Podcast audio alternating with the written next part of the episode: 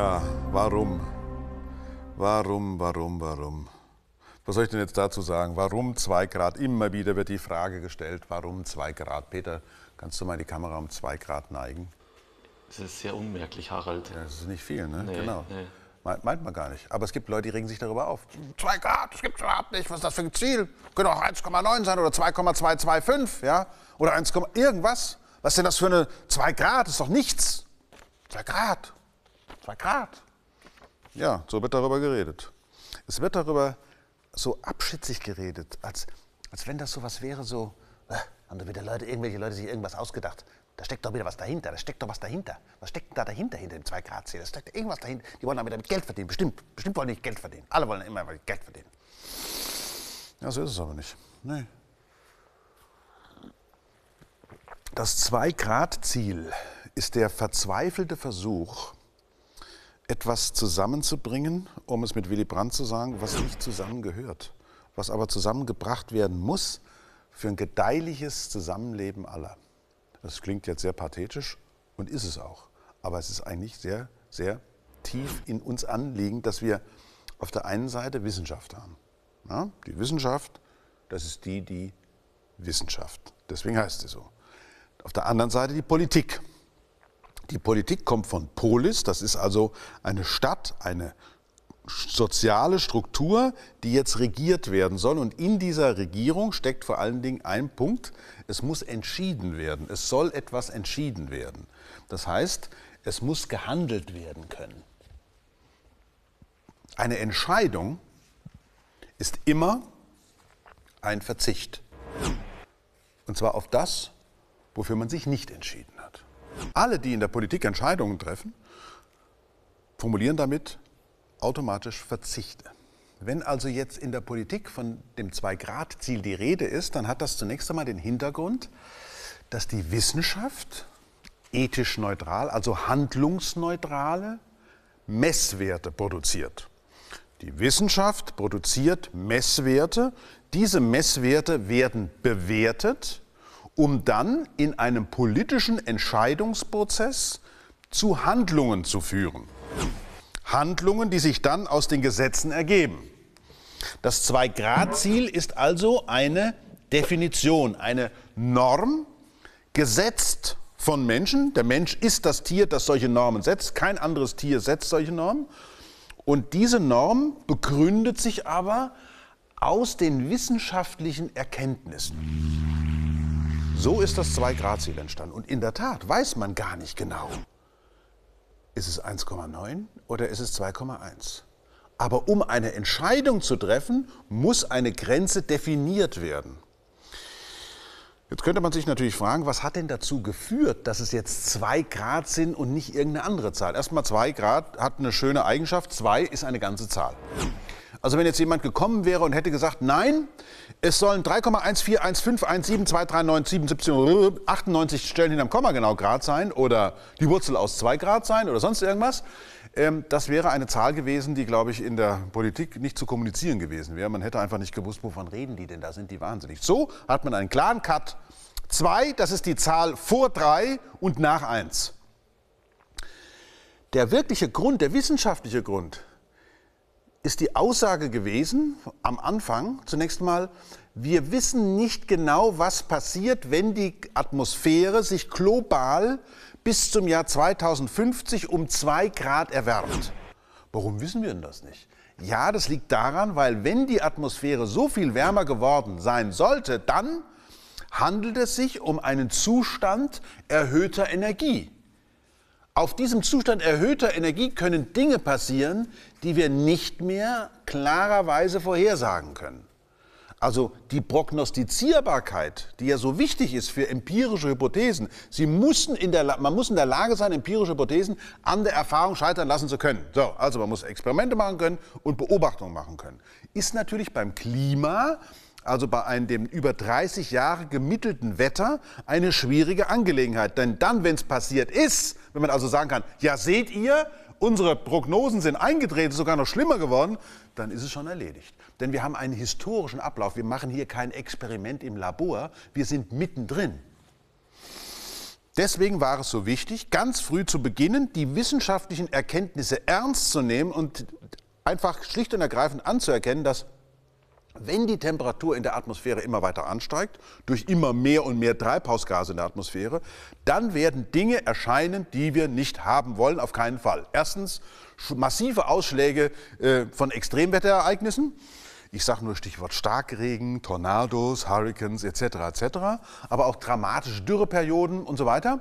Und auf der anderen Seite aber eine ständige Verstärkung dieser Phänomene dadurch, dass es schon so warm geworden ist.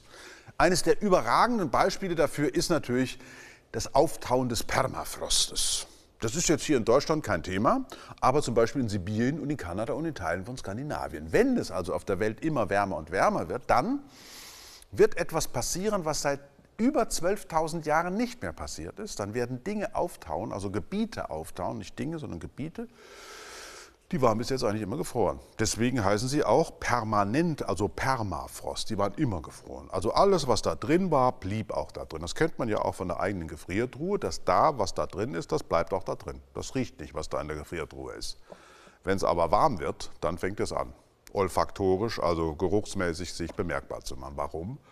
weil dann auf einmal die organische Chemie zuschlägt. Wenn es also auf der Welt überall warm wird und immer wärmer wird und namentlich auch in den hohen Breiten, also Arktis und Antarktis ist es ja besonders stark, wie wir inzwischen wissen, auch eine Vorhersage dieser Klimaszenarien der 90er Jahre des 20. Jahrhunderts. Also wenn es in den Gebieten wie Sibirien und so weiter immer wärmer wird, was, dann fängt es auch an zu riechen in Sibirien.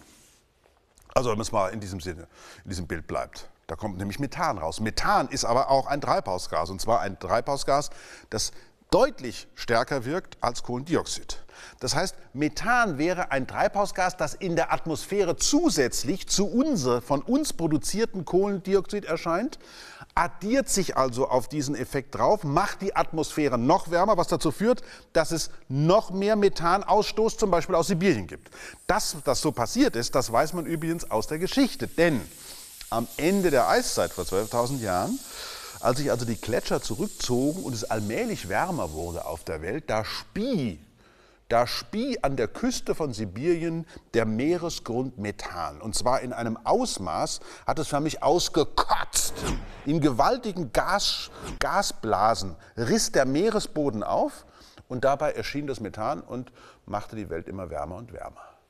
Ja, das, man kann heute noch diese Krater sehen. Jetzt kann man sich natürlich vorstellen, wenn es jetzt noch wärmer wird, was passiert denn dann mit dem Methan, was da an der, zum Beispiel an der Küste von Sibirien im, im Meeresboden liegt? Und die Meere werden ja auch immer wärmer. Auch ein Kipppunkt. Also wann kippt es um, wann wird es dramatisch? Die Meere werden auch immer wärmer. Und nicht nur das, sondern sie werden auch immer saurer, weil sie müssen immer mehr Kohlendioxid aufnehmen. Das Säuerliche im Meerwasser führt dann zum Korallensterben, was wiederum dazu führt, dass die gesamten Biokreisläufe und so weiter und so weiter. Also letztlich hat man eine ganze Reihe sozusagen von Check, Katastrophencheck, würde ich mal sagen, Check, Check, Apokalypse, Check, Check, Check, wo wir sagen, um das zu verhindern, also um endlich auf die Handlungsebene zu kommen, definieren wir ein Ziel, in der Hoffnung, dass wenigstens dieses Ziel vorsichtig genug ist. Wir wissen es nicht, aber es könnte vielleicht gerade reichen. Wir formulieren ein Ziel und können daraus auch ableiten, wie viel Kohlenstoff können wir denn noch in die Atmosphäre entlassen. Und deswegen ist dieses 2-Grad-Ziel so wichtig. Und jetzt kommen wir natürlich zu dem Hauptpunkt all der Kritiker. Ich stelle hiermit die These auf, dass alle Kritiker am 2-Grad-Ziel ethisch auf dem Stand des 19. Jahrhunderts sind. Bis dahin nämlich waren wir Menschen, wenn es um die Frage des Handlungshorizontes geht, wie soll ich handeln, immer auf die unmittelbare Umgebung begrenzt. Unmittelbare Umgebung, also lokale Ethik, und auch unmittelbare Umgebung menschlicher Natur, auch zeitlich. Es ging dann eher um Zeiträume, die was mit, mit der eigenen Lebensdauer zu tun haben oder mit der Lebensdauer des Gegenüber. Aber niemand hat sich Gedanken darüber gemacht, was es eigentlich bedeutet, wenn ein ganzer Kontinent wie Europa, wenn Nordamerika und inzwischen sogar Teile von Asien in einer Wirtschaftsweise so stark in die Atmosphäre eingreifen durch die Emission von Kohlenstoff, dass sie damit die ferne Zukunft sogar beeinflussen werden. Niemand. Wir haben also keine Ethik, die etwas anfangen kann mit der Frage, wie, welche Auswirkungen haben meine Handlungen nicht dadurch, dass ich es einmal tue und dass ich es nur tue, sondern wenn alle es tun und wenn alle es n-mal tun. Und für n kann man irgendeine natürliche Zahl einsetzen. Denn im Grunde genommen kann ja jeder von uns seinen rationalen Handlungsrahmen, ich handle jetzt für mich zweckrational. Ich benutze ein Flugzeug, um Zeit zu sparen. Ich benutze ein Auto, um schneller von A nach B zu kommen und so weiter. Ich benutze alle möglichen Ressourcen dieses Planeten für mich. Das ist für mich völlig zweckrational. Aber was bedeutet es für diejenigen, die noch gar nicht da sind? Was bedeutet es für die, die ich nie kennengelernt habe, aber die jetzt mit mir zusammen auf diesem Planeten leben? Für den Bewohner einer Südseeinsel zum Beispiel hat das Zwei-Grad-Ziel eine geradezu bedrohende, bedrohende Funktion. Denn der merkt schon, der Südseebewohner, dass ihm langsam das Wasser von den Füßen über die Knöchel in Richtung Knie schwappt. Denn wenn es wärmer wird, dann steigt natürlich der Meeresspiegel. Nicht nur deshalb, weil dann die Gletscher auf dem Land schmelzen, sondern auch deshalb, weil warmes Wasser einfach mehr Platz braucht. Ganz einfach. Das heißt, für den Bewohner einer Südseeinsel ist die Katastrophe schon da? Ist es schon gekippt? Für uns in Mitteleuropa. Wir können uns doch darüber Gedanken machen, ob es denn tatsächlich so wichtig ist, 2 Grad oder 2,3 Grad. Wir in Europa, wir gehören zu denjenigen, die am wenigsten vom Klimawandel äh, betroffen sein werden, als Europäer. Aber als diejenigen, die hier leben und die möglicherweise mit all denen zurechtkommen müssen, die dann da kommen werden, da werden wir sehr betroffen sein. Denn wenn die Welt sich tatsächlich so verändert und sich nicht an das 2-Grad-Ziel hält, und die Meeresspiegel immer weiter und weiter ansteigen werden, dann werden große urbane Siedlungsräume, das ist ein schöner Ausdruck, davon betroffen sein. Richtig große Menschenmengen werden anfangen, sich in Bewegung zu setzen und sich dorthin zu bewegen, wo es angenehm ist, wo es schön ist, wo es stabil ist. Geologisch stabil, Europa, wunderbar, es gibt so gut wie keine Naturkatastrophen, politisch stabil wunderbare Infrastruktur. Auf welchem Kontinent möchte man denn lieber leben als in Europa? Natürlich, klar, bei uns. Wir werden in diesen Zeiten der Kontinent sein, wo Menschen am liebsten da sein werden. Das heißt, wenn wir über ein Zwei-Grad-Ziel sprechen, von der Weltgemeinschaft in Klimakonferenzen jetzt sogar ein 1,5 Grad Ziel, dann ist das der verzweifelte Ausdruck für eine Situation, die wir eigentlich immer noch nicht richtig offenbar akzeptiert haben. Wir müssen handeln. Wir müssen handeln. Handlungen bedeutet aber, ich brauche eine Norm, nach der ich handle. Ich brauche eine Vision, die diese Handlung leiten soll. Ich muss wissen, wo ich hin will. Und eines davon wäre, so wenig Kohlendioxid in der Atmosphäre zu entlassen, dass ich tatsächlich ein 2 Grad Erwärmung noch erreichen kann. Am besten sogar vorher ausstoppen. 2 Grad ist sozusagen das allerletzte, ist der allerletzte, die allerletzte Tankstelle auf dem Weg in die Katastrophe. Und da spielt die Frage, wer hat diese zwei Grad eigentlich definiert, eigentlich gar keine Rolle, sondern jede Gesellschaft sollte, gerade dann, wenn sie Wissenschaften hat, diese Wissenschaften als wertneutrales, objektives Wahrheitssuchinstrument verwenden, sollte dann aber diese Messwerte auch verwenden, um die Werte, nach denen sie leben will, neu zu bedenken. Also die Messwerte sollten unterfüttern, warum wir politisch so handeln, wie wir es tun, warum wir so zusammenleben, wie wir es tun, warum wir unsere Bevölkerung auffordern, weniger Kohlenstoff zu emittieren, warum wir von allen fordern, wir brauchen diese Energiewende und so weiter. Ohne diese wissenschaftlichen Ergebnisse wären diese politischen Forderungen völlig inhaltslos. So können wir sie begründen und können etwas tun, was in der Philosophie so oft gefordert worden ist, nämlich Wissen und Handeln zusammenzubringen. Ich meine, wir haben einen anthropogen angetriebenen Treibhauseffekt. Wir haben auch einen natürlichen Treibhauseffekt. Aber wenn wir so weitermachen und diesen menschengemachten Anteil weiter erhöhen, dann laufen wir in die Katastrophe. Und das zu verhindern, das ist die Aufgabe eines solchen klar definierten Ziels.